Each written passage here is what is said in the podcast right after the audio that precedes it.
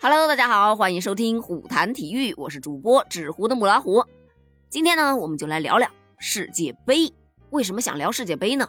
是因为啊，国际足联主席因凡蒂洛近日啊，在造访委内瑞拉的时候，他再次传达了一个信号。他表示，两年举办一届世界杯的方案是可行的，足球就应该要做到全球化。我个人认为啊，这个方案其实没有毛病啊。可是呢，我认为没毛病没用啊，有人反对啊。这个提案呢，就遭到了来自欧洲足球官员的强烈抵制。有多强烈？他们威胁要抵制未来的世界杯，甚至呢，还有一些国家足协更是直接以退出国际足联作为威胁。说白了，意思就是两年一次举办世界杯，我是不可能接受的。要玩你自己玩。他们的理由呢也很简单，说是担心球员的负担过重，破坏足球全球赛程的平衡。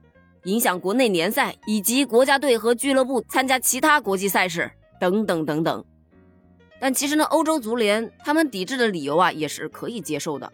不过我还是比较赞同因凡蒂洛说的，他表示啊，作为国际足联，我们有义务让足球实现真正的全球化，所以我们必须分析和找到如何提升国家队比赛的方法。没有任何赛事可以接近世界杯。国际足联主席代表的是一百一十一个国家的利益。所有人都有梦想的权利，梦想必须要有实现的可能性，因为如果永远停留在梦想阶段，那就会成为黄粱一梦。这句话老实说啊，说到心坎里去了。如果你的梦想永远那么遥不可及，真的很容易就放弃了，对吧？接着呢，他又直言不讳地说，委内瑞拉参加世界杯的可能性有多大呢？这个仅仅拥有三千万人口的国家是从来没有参加过世界杯。而且在目前这种情况下，他参加世界杯的可能性可以说是非常非常小。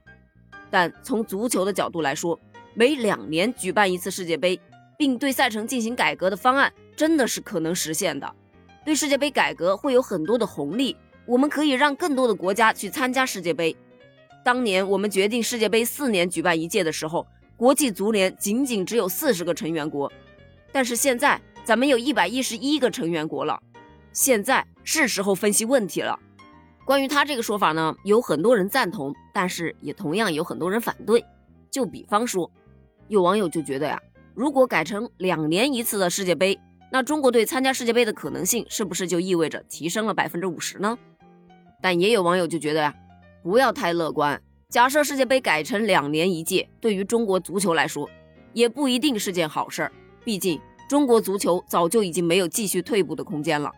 打个比方，假设你是个学渣，你就算清华北大扩招的名额多出了一半儿，就算高考从一年考一次升级为一年考两次，难道他就能考进清华北大了？他只是给那些原本就只差一步就能考进清华北大的学员提供了入学的机会而已。这个道理不是一样的吗？哪怕世界杯增加举办的频率，也只是给那些只差一步就能打进世界杯正赛的球队提供了入围的几率啊。听他这么一分析啊，我就觉得好像网友说的也挺对的。那到底世界杯的意义是什么呢？它的宗旨是弘扬、发扬光大足球精神。广义上来说呀，其实啊就是跟奥运会等任何的体育盛会是一样的，传达的是一种拼搏不止、奋斗不息的精神。而对于球迷们来讲啊，它可能是一场场巅峰对决的视觉盛宴；对于非球迷来讲呢，也可以去分享一次次激情澎湃的华丽演出。而因凡蒂洛他就表示道：“我坚信我们可以带来一项更负盛名的赛事，无论是对世界杯的改制，还是对其他任何的赛事。正因为世界杯的独特魅力，所以更应该让它更频繁的举办。赛事的声望取决于比赛质量，而不是举办的时间间隔。我们每年都可以看到温网、欧冠等赛事，而大家却总是对这些赛事充满期待。那既然你提到了奥运会啊，国际奥委会就跳出来了。”他们呢也是对将世界杯改为两年举办一次的这件事啊表示担忧。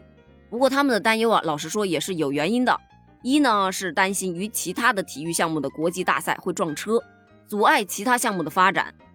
说白了就是会破坏足球以外的其他运动的多样性和发展性。其二呢，你增加的男子比赛的数量，就势必会影响未来女足运动的发展。这个站在性别平等的层面上来看，就不是特别合适了。第三呢，他们就担心大赛增多了，会给足球运动员们带来心理和身体的双重压力。